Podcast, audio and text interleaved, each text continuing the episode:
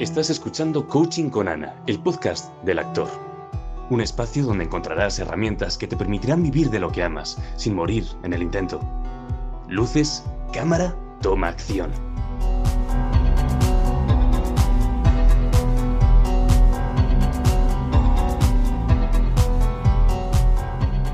Hola artista, estás a punto de escuchar el episodio 8 del podcast del actor. Os tengo que contar, chicos, aquí presentes y a los que nos estéis escuchando, que tenemos noticias muy buenas del podcast. Nos han llegado emails del equipo de producción de Apple Podcast y nos dicen que estamos en el puesto número 85.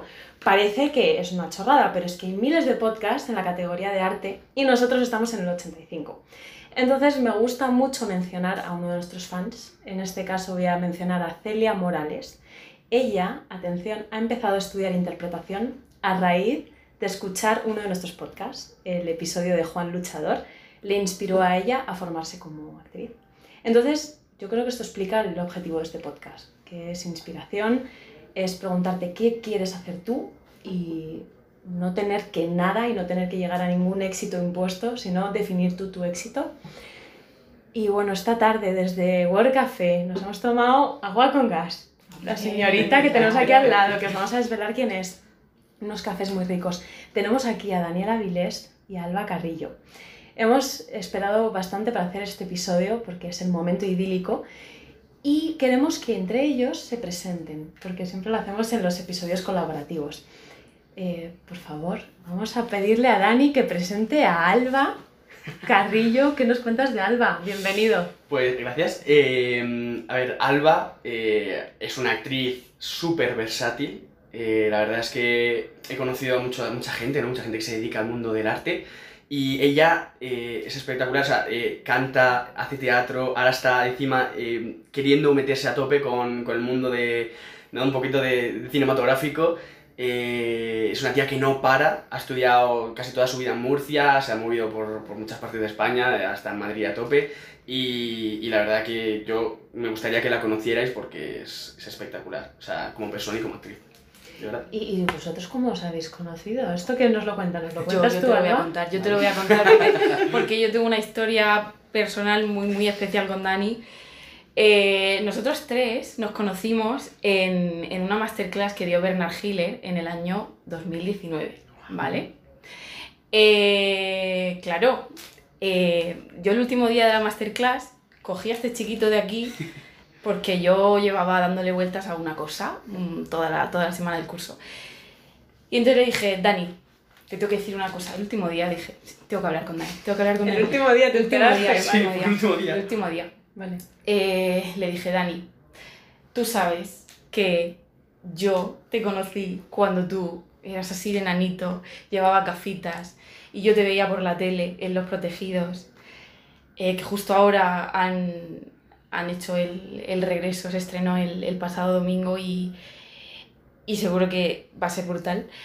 Y le dije, Dani, yo recuerdo llegar del instituto, sentarme en mi sofá, ponerme a ver la serie y no sé por qué tenía una conexión muy especial con esa serie. Y yo recuerdo que, que un día, viendo la serie, pensé, ostras, yo quiero ser actriz. Yo quiero contar esas historias y vivir esas historias. Y cuando se lo dije me sorprendió mucho la ilusión con la que, con la que se tomó mi comentario, sobre todo la honestidad, la humildad. Es un, es un niño pues, pues, que, pues que vale oro también, que te voy a decir.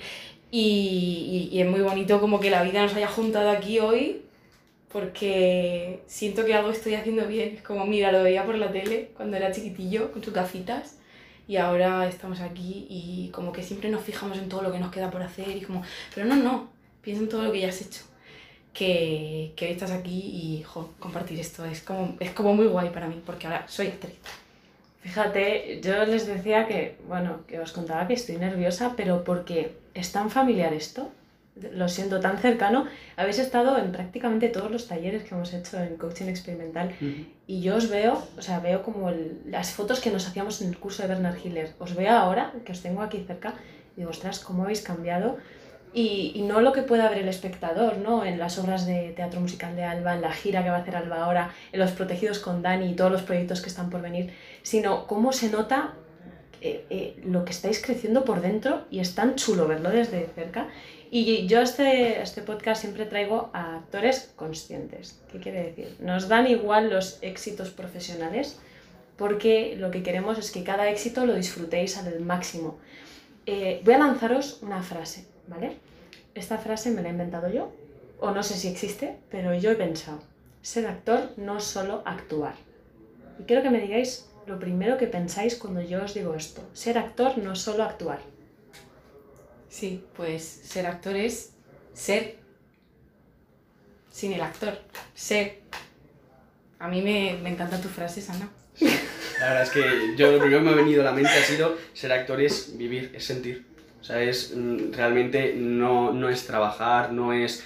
eh, muchas veces se dice jugar, pero ni siquiera llegas a... Muchas veces también juegas, pero no es jugar, sino sentir lo que de verdad estás haciendo en ese momento y dejarte, dejarte llevar por la situación y vivirla como, como la viviría alguien real. O sea, no ser un personaje, sino ser una persona realmente. Y claro, yo digo, me preguntan a mí, ¿tú por qué trabajas con actores? Yo pienso, yo estoy ahora mismo sentada con dos actores haciendo un episodio de un podcast que no estamos actuando, pero yo siento una energía rarísima pero especial. Es como, esto es diferente, ¿no? Y esto no me pasaría con cualquier tipo de profesional. Y os quiero preguntar, ¿qué es lo más complicado de que vuestra profesión esté ligada a, que, a quiénes sois? ¿Qué es lo más difícil de esto? Se me, acaba, me acabo de inventar la pregunta. No, es que pero me parece es muy heavy, muy ¿eh? buena, ¿eh? Es Es muy heavy. buena. Eh, a mí hay, hay, hay una palabra que me acompaña siempre mucho, que la tengo muy presente no solo en el mundo profesional, sino también en lo personal, en mi día a día, que es la palabra empatía, que tú sé que también eh, la trabajas mucho.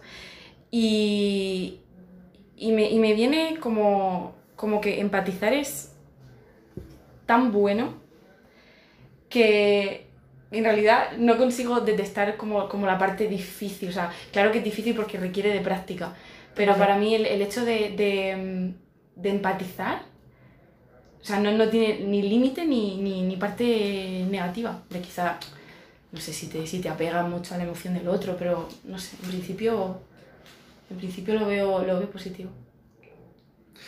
Yo estaba pensando, fíjate, eh, hay más que cosas malas, hay cosas que son difíciles de gestionar. Vale. Que cada persona tiene su, su dificultad personal por lo que ha vivido, por cómo, cómo es. Y yo, por ejemplo, hay una de las cosas que creo que es una cosa difícil de, de sobrellevar como el actor y mm, es eh, la responsabilidad que tienes de que el espectador eh, esté sintiendo lo que tú quieres que sienta. Es decir, al fin y al cabo, cuando están viendo ya sea una obra de teatro, ya sea un musical, ya sea algo de, de tele, eh, estás, entre comillas, jugando con sus sentimientos porque le estás haciendo sentir. Entonces es muy, muy complicado y muy bonito el hacerle sentir lo que tú quieres que sienta. Entonces eso lo veo como algo muy, muy, muy difícil a la hora de, de- de actor. Y luego también trabajar mucho con la imagen, que es una responsabilidad al final, una responsabilidad muy grande, que no solamente es lo que sale en la tele, sino que también es complicado también gestionar la vida privada con la vida que tú quieres demostrarle a los demás, que tú quieres enseñarle a los demás que, que- que quieren ver, ¿no? Entonces, hay varias cosas que son, que dependiendo de cada persona habrá más, pero en principio lo que me ha venido a mí son esas cosas. Yo me quedo con la palabra responsabilidad también. Mm. Porque yo, por ejemplo, bueno, he tenido una experiencia hace poco, porque Sí. hace un añito o así se estrenó eh, una de las obras en las que participo, se estrenó en Murcia, se llama La Casa de Atrás, y es sobre el diario de Ana Frank. Y yo interpreto a la hermana mayor de Ana Frank, Margot, que no mucha gente la conoce, pero eh, bueno, porque ha pasado como a un segundo plano porque solo se conservó el diario de Ana. Pero, pero fue la primera vez que yo me enfrenté eh, de cara con que un personaje no era en realidad un personaje. O sea, era una persona que existió de verdad y yo ahora le tengo que dar vida. Ostras, y por eso me, me toca de, de cerca cuando te escucho decir responsabilidad. Mm. Es una responsabilidad. Pero tómatelo como un homenaje. Es decir, empatizas para homenajear a, a esa persona que ya no está y encima mandando un mensaje tan, poten- tan potente y tan importante. Y que viva otra vez. ¡Wow! Sí. Y además es que lo siento así, es precioso, pero es, es como la responsabilidad más grande que, que te puede tocar como actor el, el representar a una persona, que no tanto un personaje. Puf. Eso es. Brutal, ¿eh? ¿Qué diferencia habría entre persona y personaje? A ver, a mí lo que se me viene es básicamente una persona es alguien real, ya sea que lo hayas creado tú o que exista de verdad, o sea, hubiera existido en caso de pues, una obra de teatro que ya exista. Eh, una persona es una persona real, con sus sentimientos, con su vida, con su pasado, con su presente, y un personaje es alguien ficticio que tú estás tratando de interpretar, de darle vida, pero no llega a ser una persona. César Oliva, que es el director de, de esta obra que te, que te comento, eh, siempre dice que el personaje en realidad no existe, que el personaje eres tú y que cada día que tú vas a ensayar, tú eres el personaje en un día de su vida. Bueno, qué guay. ¿Cómo está hoy este personaje? ¿Cómo estás hoy tú? En un día de La su misma vida. escena, pero como si pasara diferentes días de su vida, ¿sabes? Ujú. Esto es muy guay. ¿Cómo están vuestros personajes ahora mismo? Wow. A día de hoy, o sea, quiero saber hoy, ahora, cómo os habéis levantado, qué anda en vuestra cabeza, qué queréis contarme, contarnos. A mí, me- yo últimamente, no sé si es porque he pegado un verano muy loco, pero, pero estoy muy conectada, o sea, mi personaje estaría muy conectado con la idea de, de vivir, de experimentar, de conocer, de exprimir cada experiencia a tope, de estar muy, muy presente. Y sobre todo ahora que, que estoy en proceso de mudarme a Madrid, porque va a ser un proceso largo, pero, pero está siendo, es un poco como, como estoy en plena transformación. Y sé que viene como una nueva versión, ¿sabes? Del personaje. Estás calentando motores, Mm. ¿no? Para lo que viene. Y con, con ganas, hambre, hambre. Sí, sí. Una nueva fase, ¿no? De... sí. Y quiero destacar de Alba que Alba tiene mucho cariño a la ciudad de Madrid y siempre nos veíamos eh, sacando un huequito para un café, para un taller, viéndonos, abrazos, emociones. eh, y, y ya estás currando, ya tienes proyectos aquí en Madrid, pero porque tú ya venías a Madrid abierta a que ocurrieran cosas, ¿no? Y siempre currando, desde tu tierra, pero currando siempre. Sí, bueno, yo estudié teatro musical en Murcia, pero siempre he querido como formarme pues, en, en todo lo que pueda, audiovisual, canto, danza, eh, todo, claqué, he hecho muchas cosas. Y, y ahora justo le decía a Dani antes, que sepas, Dani, que la suerte existe, sí, pero también existe una cosa que se llama probabilidad. Que es que cuanto más probabilidad hay de que te pase una cosa, más suerte parece que tienes. Y cuando yo venía a Madrid, porque yo, bueno, tengo un piso alquilado, pero, pero en realidad no he estado aquí viviendo todavía porque he estado como intentando llevar los proyectos de Murcia a la vez con- que, que pasaba por, por aquí, por Madrid. Pero cada vez que he venido he intentado como sembrar muchísimo. Y cada vez que siembras, cuanto más siembras al final, pues, pues, pues luego ves las hojitas que salen. Y lleva tiempo, pero, joder, cuando se ve. Y ahora justo eh, voy a empezar ahora con una obra en, en una sala de aquí de Madrid, en la 9 Norte, Estrachatela se llama, que además eh, Clara, me la presentaste tú, que, que es la chica que, que, ha, que ha decidido contar conmigo. Y pues sí, pues, pues ha sido como muy directo todo y muy, y muy hilado todo, así como contenta. Qué guay, qué guay. Ah, No, sí. yo sobre todo eso, decir a, a los espectadores que se queden mucho con la frase que ha dicho de la probabilidad, porque me parece casi ley de vida. Es verdad que si te lo planteas bien, bien, bien, puede cambiar tu forma de, de dejar que las cosas pasen en el futuro. Que ya no es dejar que pase a ver si tengo suerte. Que es, como decía ella antes, empezar a sembrar muchas semillas que eso va a aumentar la probabilidad de que te pase lo que de verdad estás buscando.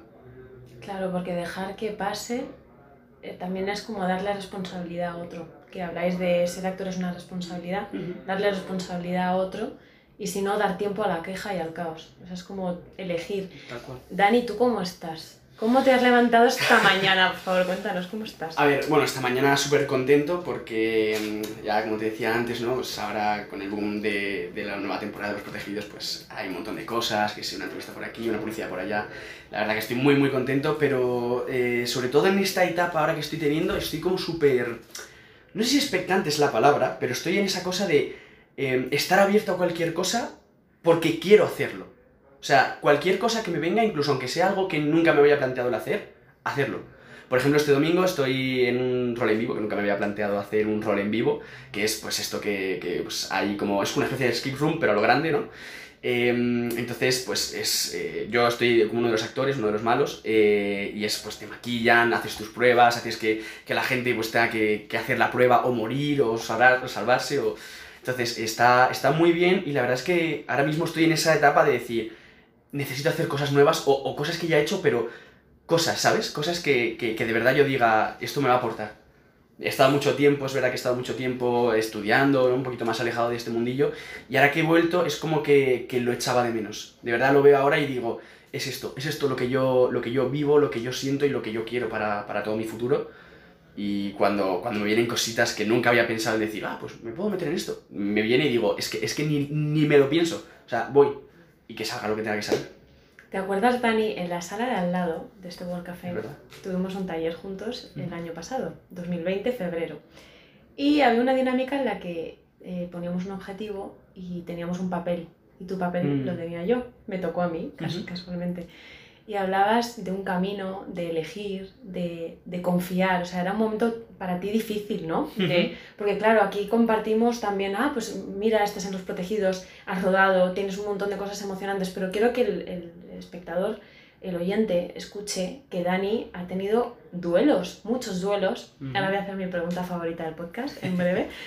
Pero tú en ese momento estabas jodido, con perdón. O sea, Sí. estabas bajo de energía Sí. y está bien, pero tú seguías currando y Ujú. seguías moviéndote y te seguías formando también. Mm.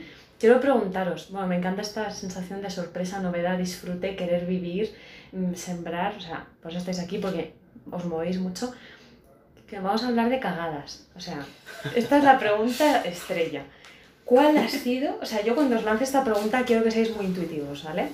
La primera que os venga puede ser a nivel personal o profesional, lo que queráis contar.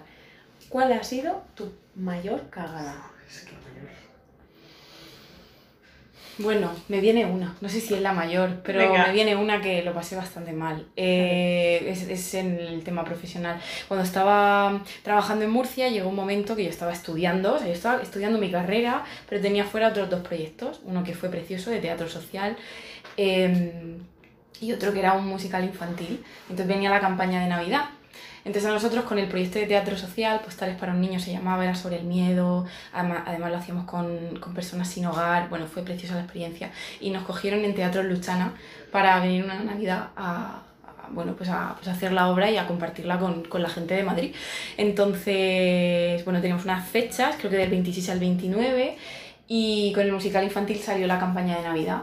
Entonces, ¿qué pasa? Que yo tengo 100.500 calendarios y cada vez que me dan una fecha intento corriendo ir a todo el resto de cosas en las que trabajo a avisar de que esa fecha mm, no, no estoy disponible. Bueno, pues se me pasó un día, avisé de todo menos de un día que se me escapó. Y justo ese día eh, me pusieron eh, una función de- del espectáculo infantil también. Entonces me tuvieron que buscar una cover aposta para solamente para, para tres, cuatro funciones. Y me supo fatal, porque, claro, es una persona súper responsable, súper organizada, y de repente es como, ¿cómo he podido fallar en esto? Pero si, ay, y encima por un día, qué casualidad. Pero al final me tenía que pasar, porque, bueno, ya no me ha vuelto a pasar. O sea, esas cosas te pasan una vez y ya no te pasan más. Y, Y menos mal. Y menos mal. Normal. Y, y esto, claro, también cuando dices me tenía que pasar, en el lugar en el que estabas, en vez de estar ahí, a lo mejor era ese otro lugar en el que te tocaba estar, ¿puede ser? ¿O no? Mm. O a lo mejor esto es muy místico, no lo sé. Eh, no sé. me tenía que pasar, me refiero a que, a que estuvo bien, estuvo bien. Porque en realidad es una cosa muy importante y es una cosa de la que también hay que hacerse responsable. Ya, vale. Entonces, bueno, también me lo podría haber tomado yo mejor, ¿eh? Porque estuve un par de días muy mal, Mm. sintiéndome muy culpable y estos años también es un trabajo muy importante con la culpa y la responsabilidad y tal. Pero bueno, que al final lo pienso y digo, fue positivo porque ahora lo tengo todo el triple bien organizado, entonces ya sí que no me vuelve a pasar. Es que Alba, si veis su página web, antes lo, lo hablábamos mientras venía Dani, es como todos los detalles que pueda haber Alba los tiene. Pero es que Alba te manda un mensaje y se nota que se ha sentado, ha puesto toda su energía en mandarte ese mensaje. Por eso a veces tardo muchos días. Pero yo, sí. yo no he visto una persona que te responda con tanto cuidado, tanto cariño y tanta profesionalidad, todo en un mensaje en mi vida. O sea, claro. Entonces yo, yo una frase que dijo una actriz a la que conocí, se llama Luna, dice, todo lo que haces se tiñe de quién eres. Wow. Esa es brutal, ¿eh? O sea, cada vez que la digo se me mueve algo por dentro. Todo lo que haces se tiñe de quién eres. Y ahora, bueno, esa cagada, gracias, bienvenida, que te, te vino muy bien. Dani, cagadas tuyas. Pues eh, estaba pensando, pero es que me han venido muchísimas, porque es que, desgraciadamente, eh, ya sea por torpeza mía o por cosas que al final el destino o lo que sea ah, me, ha, me ha hecho pasar, y he tenido muchas, he tenido varias, Eh, pero estaba pensando alguna que sea culpa mía, que para eso es cagada, ¿no? Y se me ocurre una que la, la he contado alguna vez, pero, pero es que de verdad que es que es de las mayores cagadas que he podido tener. Eh, estaba en el Festival de la Magia, en el cuarto Festival de la Magia, creo recordar, pues con los mejores magos ¿no? de- del mundo, pues venía Jorge Blas, magos de, de Ucrania, de mu- de muchas partes, y yo era, eh, vamos a decir, como el maestro de ceremonias, ¿no? El que presentaba todo el show y tal, y también hacía algunos trucos y tal. Y ya, pues, lo típico de cuando has hecho muchas veces el, el teatro, que, que ya te sale solo, ¿no? Toda la rectaíla, todos los textos, te salen solos. Y en una de esas veces que yo tenía que hacer como un truco, ¿no? Que yo tiraba de un libro, iban pasando las páginas solas y yo iba contando la historia de la magia, Sí. o sea, lo que era. Ahí la gente, además era al principio del show y la gente estaba súper expectante porque era de lo que va a ir el show. Entonces eh, yo empecé ahí a contar la historia y en mitad de, de- mientras que yo estaba hablando, en mi mente, no sé por qué, le dio por pensar, ¿qué pasaría si por lo que sea se te olvida el texto que estás diciendo y te quedas en blanco? ¿Cómo reaccionarías? Como un autorreto que me estaba poniendo yo y ya te digo que yo todo esto mientras que estaba contando toda la historia súper feliz, ahí gesticulando y todo el rollo. Y en eso que yo empecé a pensarlo, bueno, pues yo intentaría improvisar así, mirar para allá, ver qué podría pasar. No sabía exactamente qué es lo que haría, hasta que yo vuelvo a mí mismo y me doy cuenta de que estoy callado. De que en algún momento de la presentación he perdido el hilo y me he callado. Y el, y el libro seguía pasando, seguía pasando, y yo, claro, diciendo, no sé ni por dónde voy, la gente mirándome en plan de, el chaval está mal, en eso que veo a Jorge Blas, que era el, el que, prese- o sea, el, el jefe, jefazo de todo el show, en, justo aquí al ladito mía de- del teatro, diciéndome, ¿qué pasa? En plan, ¿estás bien? ¿Necesitas algo? Y claro, yo todo blanco, me quedo así, me- le miro así todo blanco, hago así, y es que, o sea, ya te digo, recuerdo que continué como pude, no me acuerdo ni cómo pude, o sea, yo seguí, y me acuerdo que cogí, de, cogí el guion, el, el libro, de ya tantas veces haberlo hecho, ya sabía un poquito por dónde iba el libro, y empecé a resumir súper rápido todo lo que había pasado del texto, de cómo me lo sabía, resumí el texto y dije, bueno, eh, para no liaros con, con todo el rollo de la magia, no sé qué, pues en tal año no sé qué pasó esto, pasó lo otro, y empecé a resumirlo todo súper rápido, súper rápido, y ya llegué al final y dije, y ahora, eh, mirad los trucos de magia, yo qué sé, algo así como rollo mirad y, y- ved ya el show, dejadme en paz, me voy con esta presión que tengo. Y entonces dije algo así como, venga, mirad los trucos de magia, que es lo que habéis venido, y no a contaros historias, no sé qué tal, cogí el libro, me fui todo, todo blanco, me, me dijo Jorge Blas, ¿estás bien? Eh, ¿Te ha pasado algo? Y yo, no lo sé. Me fui a cambiar porque tenía que cambiarme enseguida, porque tenía que hacer luego otro truco, en nada, en 30 segundos tenía que hacer el mismo truco, o sea, el primer truco tenía que salir yo como ayudante, y me ves saliendo otra vez blanco en blanco el libro ahí, que, que no sabía ni por qué no lo había dejado ahí corriendo, en plan, joder, joder. Y bueno, ese día luego al final lo salvé bien, pero al principio fue de las peores cosas que he tenido que hacer y, y de que además es que luego no sabes remontarlo. Que estás como diciendo, no sé, no sé esto por dónde sacarlo. Eh, Tú estás como en, otro, en otra historia, en tu Sí, sí, sí. imaginación colgado. en- Y además que es que el, mi mayor problema que a día de hoy sigo sin saber es en qué momento me paré. En qué momento yo de tan- estar tan inmerso en mis pensamientos dije, he dejado de hablar. Es que no lo sé, porque claro, yo cuando volví en mí mismo es como, como si fuera un viaje astral. Cuando vuelves en ti mismo, ¿qué, qué ha pasado? Esto es lo malo de poner el piloto automático, ¿eh? Literal. Porque tú ya te lo sabes, bla, bla, bla, bla, bla, bla, y si no estás presente en eso que estás Eso diciendo, es, si no estás eh, sintiendo... tu cabeza está en otras cosas mientras hablas. Es- Esto es como cuando conduces y te quedas dormido. Y Sí, te sí, sí. estampas. Sí, sí, sí, sí, sí. Pues literal. O sea, aquí en vez de estampar me da un volantazo, pero estaba esto de morir. o sea, ya te digo, yo ese día lo tengo en el alma como una de, de las cicatrices más tochas por, por el, el aprendizaje que me dio. De siempre estar, siempre que estás sobre todo en directo, estar. Estar presente. Porque aparte de que tienes que estar presente por el trabajo, porque lo disfrutas, porque eh, o sea, la gente siente cuando tú estás presente y cuando no. Eh, aparte, que puedes cagarla. Muy grande, o sea, como me pasó en esto. Ya te digo, porque todos los magos, además, casi ninguno hablaba español y todos se quedaron en plan, ¿qué, qué pasa? O sea, la presentación de todo el meollo, que es lo más espectacular, porque era lo más bonito, un montón de luces y tal, y la había jodido yo, el niño, entonces, ¿qué, qué pasa aquí? ¿Qué, ¿Qué está pasando? Entonces, sí, y, Da- sí. y Dani callado, ahí en su... y yo, es que no sé ni cuánto tiempo estuve callado. Ese es, ese es el mayor problema. Que no sé, yo luego cuando vi el libro dije, vale, pues estaba callado pues igual 30 segundos, pero 30 segundos de, de silencio absoluto. O sea, es mucho. En teatro es mucho, 30, silen- 30 segundos. Qué aprendizaje más bonito también para el espectador, que está acostumbrado a cómo se movería la energía de la sala, ¿no? Todo, Todo muy frío, o sea, es como si se hubiera parado el tiempo en ese momento, porque la gente no sabía cómo reaccionar. Estaban como yo, blancos, en plan, ¿qué pasa?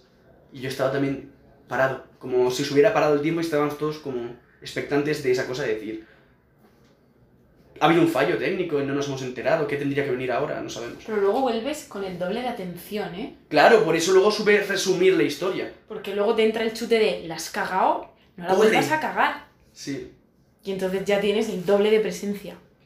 sí, sí, sí. Pero a qué precio, claro. Y lo que has dicho me ha parecido brutal. Una, una presentación que hice la, la comencé en silencio, porque estábamos hablando de los pensamientos. Entonces, estamos en silencio, claro, la gente me miraba, en plan, no sé ni cómo te llamas, no sé qué tipo de taller es este, gente que yo no conocía. Entonces, estoy un minuto en silencio y digo, ¿os habéis dado cuenta de que aunque hay silencio en la sala, en realidad no hay silencio porque en todas las cabezas hay ruido? Me ha recordado tanto a lo que acabas de contar. Entonces, esto lo voy a enlazar con una pregunta y es, vale, ahora eh, estáis en activo los dos, estáis currando, eh, habéis recibido ingresos, supongo recientemente que es como uno de los handicaps, eh, preocupaciones máximas del actor, que luego muchos de mis clientes se dan cuenta de que cuando tienen esos ingresos el problema principal no eran solo los ingresos, que hay otros, otros temas. sí. Quiero saber qué, de qué os habéis dado cuenta estando en activo. ¿Qué le diríais a vuestro yo del pasado que estaba en un momento a lo mejor de incertidumbre, de parón artístico? ¿Qué os diríais a vosotros mismos ahora, desde este lugar? Yo sin duda, nadie va a venir a llamarte a la puerta. Es tu responsabilidad salir al mundo y mostrarte como eres. Y eso también es bonito. Es decir, yo creo que me diría, tienes muchísimas cosas que aportar, encuéntralas, es tu trabajo y tu responsabilidad. Y te diría que también es una responsabilidad expresarlo al mundo. Hay una frase que me encanta que dice así, todo potencial no expresado se transforma en dolor. No sé quién es, perdón, pero, Muy pero bueno. hey, ¿por qué te lo guardas dentro todo eso que eres y tienes y haces? No, no, es tu responsabilidad aportar y, y darlo y sacarlo. Yo lo veo así. Y el problema es que es verdad. O sea, el problema, o sea, lo, lo más, lo mejor que tiene esa frase es que es verdad. Y si no lo haces, claro, te sientes mal, claro. Si no estás dando todo lo que puedes dar. Jolín, pues si te lo mereces y el mundo lo merece. Y además luego que vuelves a casa diciendo, Ok. no he dado todo lo que tenía, o podía haberlo hecho mucho mejor, o distinto, o la gente se ha ido con una idea de mí que no es la que yo he querido expresar al máximo, sobre todo pasa muchísimo en castings. Castings es ese rollo de, tú tienes algo preparado en casa, vas con, en tu cabeza, tienes un, un- algo idílico que quieres mostrar, llegas al casting, no lo muestras, o muestras algo distinto que tú tenías planteado, porque al final las cosas surgen como surgen, y te vas a casa diciendo, he mostrado todo lo que he podido y aún así no es lo que yo tenía, lo que yo quería enseñar. Y te vas mal, es verdad. Sí, a mí me gusta mucho también cómo, cómo dice Alba eso de, de te tienes que mostrar tú y suena como muy cliché, ¿no? De te tienes que mostrar cómo eres tú, pero el único momento en el que no hay fallo es cuando estás tú presente haciendo lo que tú quieres y sabes hacer y no eso que se supone que es lo idílico, que quieres que otros vean, porque entonces nunca van a estar con el actor con el que pueden estar.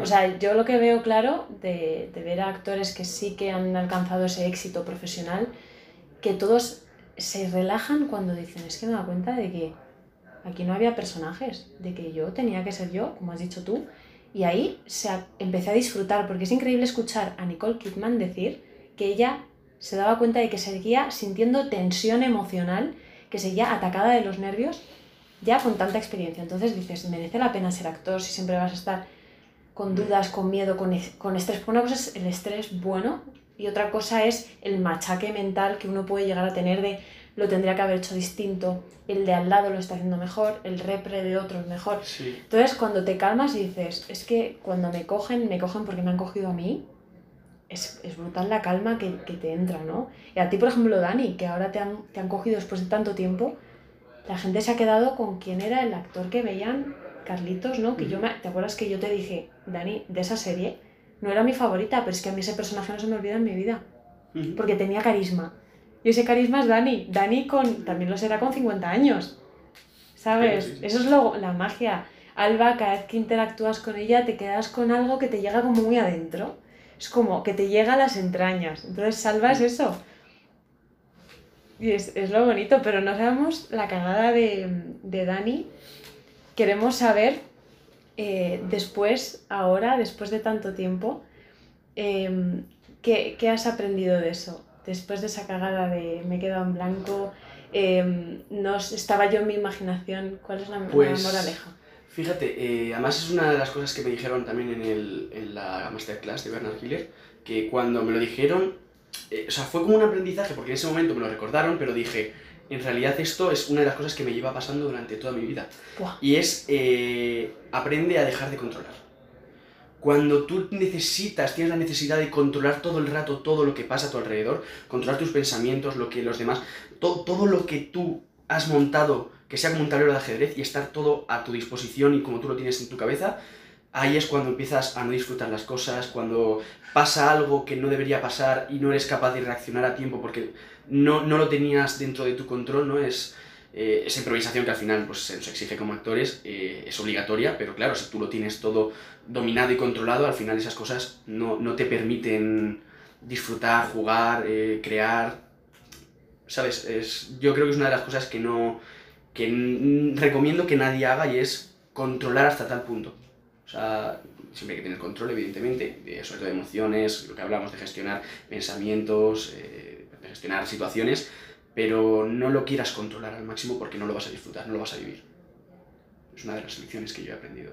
Es Sobre- como que cuando sueltas el control, eh, solo hay vulnerabilidad, pero cuando hay vulnerabilidad Hay sentimientos. hay creatividad, Sí. hay emoción y hay todo, y hay lo que tú eres. No, y sobre todo lo que yo aprendí en, en el teatro, eh, o sea, cuando me pasó esta, esta cagada, fue que cuando volví un poco en mí mismo dije, al final esto pasa por controlar demasiado. Cuando, como lo que tú decías del coche, cuando dices yo controlo, yo controlo, cuando controlas demasiado la situación y estás eh, sobre seguro de, de que no va a pasar nada porque estás completamente seguro de que va a salir todo perfecto porque ya lo has hecho muchas veces y tienes la experiencia para volver a hacerlo igual porque ya tienes ¿no? esa que te sale solo eh, te, al final pues eso te vienes arriba te crees que lo controlas y te pasa como me ha pasado a mí que se te va de las manos entonces es también encontrar el punto exacto entre el disfrute y el dejarte llevar y también el controlar porque al final es trabajo Qué fuerte, parece que tu, tu yo juguetón se, se coló en tu mente y dijo, vamos a jugar un poco. ¿Qué pasaría si Eso te es. olvida el texto y disfrutas de este momento. En el escenario? también? Pero es un problema, porque a mí esto me pasa mucho. Sobre todo me pasa cuando lo típico de cuando estás actuando, cuando pasa algo que no debería pasar.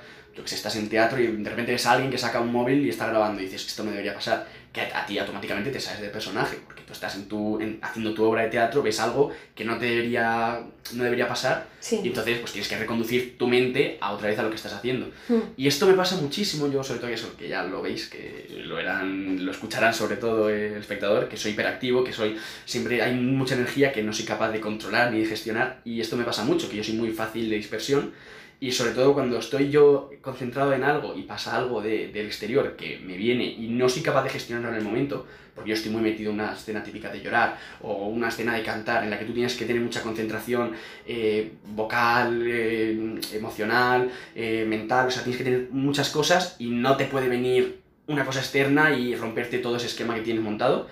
Y es muy complicado, muy complicado a la hora de otra vez reenganchar eh, lo que estabas haciendo, ya sea pues, de teatro, de, eh, de tele, lo que estés haciendo, es muy complicado reengancharlo y reengancharlo con la misma emoción que estabas mostrando al espectador. Sí, esto es, es algo que me estoy encontrando un montón. Me lo decía Daniel Chamorro, que también es un Ujú. amigo en común, un pedazo de director, actor, Sí, guionista y de todo Grande. lo que nos podamos imaginar. Él dice que es que el TDAH, que es también la dispersión o también la hiperactividad, es algo que aparece mucho en artistas. Pero es que, claro, esa, esa capacidad de crear cosas nuevas, de inventar, de, de expresar, es algo que no tiene la sociedad convencional, la Mm. gente, entre comillas, de a pie, ¿no? Entonces, Mm. también ese talento llega también con su, con su responsabilidad. ¿Y qué consejo le darías, Dani, a actores que, que les pueda pasar también esto? Pues principalmente lo que he dicho antes, eh, no controles, eh, sobre todo deja fluir la situación en sí, porque al final, cuando en la vida real, cuando pasa algo que no debería pasar, tú reaccionas con naturalidad. Por ejemplo, estás hablando con alguien y viene alguien y te saluda. No te quedas parado y dices, uy, no, no le debería saludar, estoy hablando. Le saludas tranquilamente. Sí. Entonces, en el momento en el que no estás tenso, no estás todo el rato pensando en esto tengo que hacerlo así, eh, tengo que hacer este gesto, tengo que hacer este tono, olvídate, tú hazlo. Y si te viene algo externo, algo que te da tu compañero, algo que ha pasado, un ruido, reacciona a ello como algo natural, añádelo y utilízalo como una herramienta. Porque además va a pasar muchísimo, que sobre todo en teatro que hay muchas, muchas cosas de directo, o incluso en tele, que alguien hace un ruido, o le llaman a alguien, o algo que no debería pasar, que sabes que está mal, sigue, sigue, no pasa nada. No le des tampoco como, oh Dios mío, han llamado, no rompas toda la, la- la escena que estás haciendo, porque al final te cargas el trabajo, pero añádelo, haz, haz algo sutil, mm, quítale importancia, haz una broma con eso, que, no, que nadie le, le dé la importancia que de verdad tiene, porque al final es peor. Me quedo con ello. Yo también. Para incorporarlo en, en- eh, Creo que a todos nos podemos ver en esa situación, ¿no? Mm. Seamos artistas o no. Vale, hablando de herramientas. Ahora tengo una pregunta para los dos. Imaginaros que mañana nos levantamos y la interpretación no existe. No existe posibilidad de ser artista, ¿vale? Y te toca dedicarte a otra cosa, reinventarte. ¿Qué se os ocurriría? ¿Qué es lo que más os molaría hacer? A lo mejor incluso podéis tener la oportunidad de formaros. ¿Qué se os ocurre? Como para salir del paso. pero relacionado con algo como artista, aunque no sea artista. Es decir, por ejemplo, eh, al final la gente, por ejemplo, que, que toca en la calle o que toca en el metro, eh, son gente que tiene muchísimo talento, son artistas, pero no se dedican profesionalmente a ser artistas porque no han tenido la oportunidad o porque, por lo que sea. Pero realmente esos son artistas. Tú lo ves y dices, tiene arte. Ese tío sabe crear. Entonces, eso no sé si es válido. No, no. Mira, me, me gusta la pista que nos has dado porque sería una profesión en la que no utilizas tus habilidades artísticas. Vale. Otra cosa, otro área. Nos han quitado del sistema el arte, Vale. chicos. Vale, pues yo, yo creo que habría estudiado medicina porque yo iba a estudiar medicina. Lo que pasa es que elegí no hacerlo porque me tiraba más el arte. Pero sí que es cierto que Sí. dentro, de, dentro del arte, mi trabajo fin de estudios, cuando terminé la SAT de Murcia, fue sobre las neuronas espejo y muchas cosas relacionadas con la neurociencia. Entonces es un tema que me interesa mucho. Y, y que de hecho es que tengo libros en mi casa sobre eso. Y de hecho ese estudio lo quiero retomar. Entonces, o sea, yo lo que hacía era relacionar el trabajo que, que se produce en el cerebro para imitar acciones con el trabajo de interpretación. Y es brutal. Entonces supongo que habría tirado por esa rama a lo mejor más científica de comprender. O a lo mejor algo de escritura, aunque eso también es un poco arte, pero periodismo. Periodismo también empecé a estudiar. Alba periodista. ¿Tú Sí. te lo imaginas? Yo me lo imagino. O Me, me también. imagino un Sí, mogollón ¿eh? de periodista. O sea, es que... Empecé a estudiar yo periodismo. Lo que pasa es que el arte me demandaba mucho y, y lo dejé, decidí dejarlo, pero, pero sí, yo creo que iría por ahí. Pero incluso al final un buen periodista también es un artista. Porque la manera de, de hacer un buen reportaje, ¿no? de hacer una entrevista a alguien, es, hay que tener un arte y una improvisación y una capacidad mental que podría ser perfectamente del arte. O sea, me parece válido, evidentemente, pero la veo por eso, porque la veo con una mente muy, muy buena y muy, muy clara y yo creo que se le daría bien. ¿Y tú? Yo es que cuando has dicho lo de medicina, he dicho, Dios, me, me lo ha quitado porque No yo ya estoy digas. estudiando emergencias sanitarias. Estoy en la FP de emergencias sanitarias y bueno, llevo estudiando como autodidacta mucho tiempo ya eh, fisioterapeuta porque de pequeño me encantaba, era como otra, otra cosita, ¿no? En plan de, pues si no puedo ser actor, pues me encantaría, eh, me encanta el mundo de, ¿no? de dar masajes, de rectificar, sobre todo eso, de, de ayudar un poquito eh, muscularmente o óseamente en la, Sí. eh, la, pues, la anatomía humana y de hecho mi padre pues está también pues, mal de la espalda y alguna vez pues le intento ayudar pues, poniéndole tenso, haciéndole algún tipo de masaje un poco, no me voy a tirar el pisto tampoco es que sepa muchísimo, pero sí, sí que me gusta, llevo bastante tiempo estudiando, eh, llevo estudiando emergencias sanitarias un año, ahora estoy en segundo y accederé a grado superior y seguramente me meta en carrera de fisioterapeuta o estudie algo a rollo acupuntura, algo así, porque es lo que más me Oh. tira.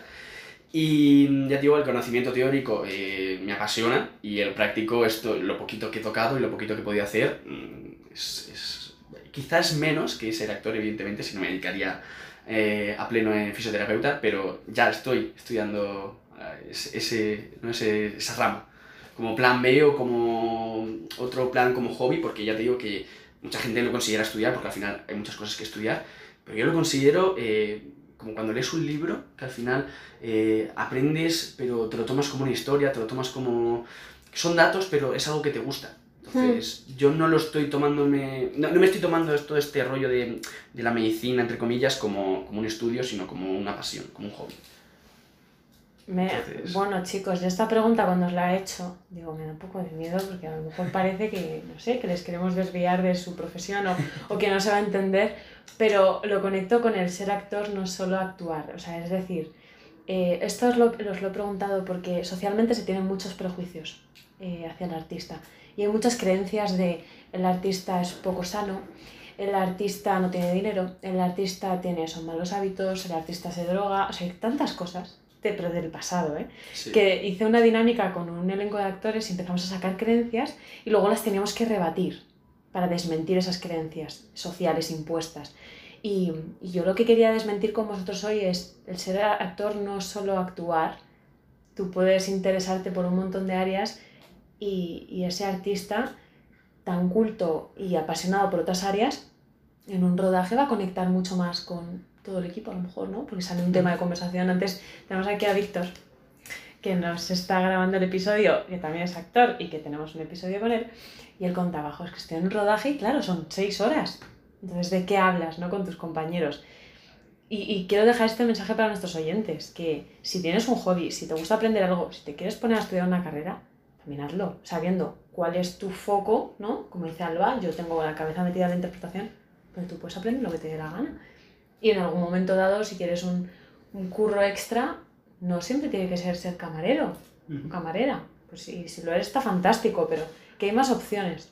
Y al final, para prepararte un personaje también tienes que leer un montón y documentarte un montón. Hmm. Por lo menos a mí me flipa hacerlo. Con esto de Ana Frank, yo he leído muchísimo sobre la Segunda Guerra Mundial, historia, todo. Entonces, jolín, hace falta mucha cultura general también como para entender los contextos de tus personajes y, para realmente entender cómo, cómo se comportaban, cómo vivían, sobre todo si, si es de otra época ya, pues, pues obviamente más, ¿no? Pero, jolín.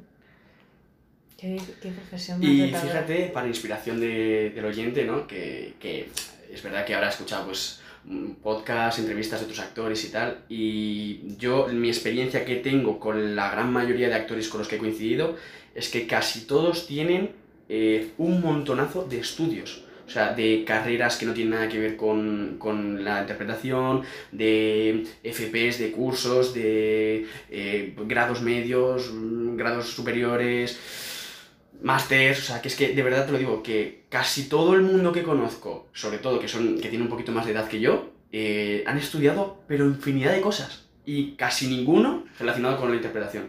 Entonces, que incluso la gente que, que, nos esté oyendo, que no tenga que, o sea, que nos, que, lo, que nos esté escuchando por gusto y no porque se esté planteando el ser actor, que lo sepa, que la, mucha gente en algún momento de su vida se lo plantea y dice, voy a probar. Y al final se convierte en su mundo porque es una cosa que, que, o sea, no, no necesariamente tienes que estar preparado desde niño, tienes que pensar desde joven, quiero ser esto, voy a estudiar esto, que en cualquier momento te puedes formar, que la mayoría va dentro hmm. y que realmente el buen actor se nota cuando, cuando lo siente, cuando siente que tiene que ser actor y que tiene que, que, que interpretar un papel o que sentir y hacer sentir a los demás. Jo, qué bonito, ¿eh? Y, y fíjate que una, la chica a la que hemos mencionado, Celia Morales, le pasó eso, ella se mm. dedica al marketing y ahora quiere ser actriz, pero desde el disfrute total. Y a veces, también hablando con otra chica que, que se llama María, me decía, es que es injusto, porque tú ves, o sea, envías un videobook y van a ver, eh, no van a ver el detalle que hay detrás, no van a ver la formación que hay detrás. Y yo le dije, tú cuando ves una serie, una película, tú no te paras a preguntarte cuántos cursos ha hecho el actor. Tú, de forma muy egoísta, y es completamente lícito, ves la serie y dices, ¿me engancha o no me engancha? Si no me gusta, paso a lo siguiente. ¿No? Entonces, preguntarte, eh, ¿realmente estás dando lo que podrías dar? Y si no, ¿por qué te lo estás dejando por el camino? Y con esto, conectado con toda la entrevista, quiero que dejemos como un mensaje a, a personas que nos estén escuchando y estén estudiando para ser actores, estén ya trabajando o sean otro tipo pues, de profesional, ¿qué les decimos para que no, se, no dejen de mostrar su talento? Que, bueno, creo que, que estamos aquí para, para aportar lo mejor de nosotros, ¿no?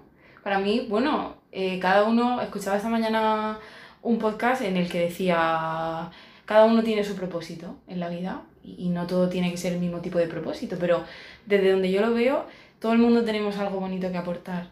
Y yo he elegido el canal de la interpretación porque, porque yo quiero empatía en, en el mundo y en mi vida. Y siento que cuando, cuanto más empatizo yo con un personaje, más puede empatizar la gente. Y más puede empatizar esa gente fuera del teatro también. O cuando se acaba la película. Entonces, que cada uno encuentre su vía, pero, pero que quiera aportar algo, que busque qué es eso que tiene para aportar, porque todos lo tenemos. Yo fíjate, eh, más que incluso para la persona, es un poco un mensaje para la sociedad. Eh, me gustaría que sobre todo ahora estamos viviendo un poco una época un poco pues, desestructurada en la que nadie se siente cómodo al final con toda su vida o el- al final se mete más en la vida del prójimo que en la suya propia y eso le afecta más a él que a la otra persona. Yo, fíjate, diría que tanto profesional como personalmente, como familiar, como con amigos, eh, céntrate en lo que solo a ti te haga feliz. Porque solo si tú eres feliz puedes hacer feliz a los demás. Y eso muchas veces también pasa eh, en actor y todo esto, que al final cuando tú quieres expresar un sentimiento, no le va a llegar a otra persona si tú de verdad no lo sientes. Entonces, eh, ya no lanzo la, fase- la frase, sino que lo pido como una necesidad, que la gente se centre en ser feliz. Porque solo así van a conseguir estar bien con su trabajo, eh, llegar a sus metas, tener la fuerza de voluntad para hacer lo que se propongan. Qué, qué brutal, ¿no? Porque lo hemos escuchado tantas veces esto, pero el- como lo dices tú, a mí me llega distinto. El céntrate en ser feliz, por favor, que tu única preocupación no sea lo que ocurre en Canarias, que es muy triste, o lo que ocurre en cualquier lugar, por favor, pon tu energía. Una, una amiga me dijo hace tiempo, eh, los muertos quieren que los vivos estemos muy vivos. Mm. Entonces, tú que tienes mm, salud, que tienes la capacidad, que tienes habilidades, céntrate en ser feliz y te aseguro que cosas maravillosas van a pasar por el camino. Chicos, gracias por este rato. Yo de verdad no, no quería, no quería terminar este episodio, pero, pero bueno, yo lo que quiero es que nuestros oyentes conecten más con vosotros a través de vuestros canales, vuestras web. Luego lo ponemos todo en la descripción de- del episodio y que, y que os adoro y que esto es el principio de muchas cosas, como siempre. Hombre, claro que sí. Sí. Muchas gracias, Ana. Qué honor, qué placer, Mm. qué ilusión. Gracias, Dani. Muchas a ti, gracias. gracias a ti. Y que enhorabuena, enhorabuena porque el podcast, bueno, Sí. ha subido, pero va a seguir subiendo, lo tengo claro. Y que al final esto es una, una enseñanza, más que una entrevista, yo lo he sentido como una enseñanza, compartir experiencias y mejorar como persona y como actor. O sea que gracias. ¿Te ha venido alguien a la mente mientras escuchabas este episodio? Compártelo.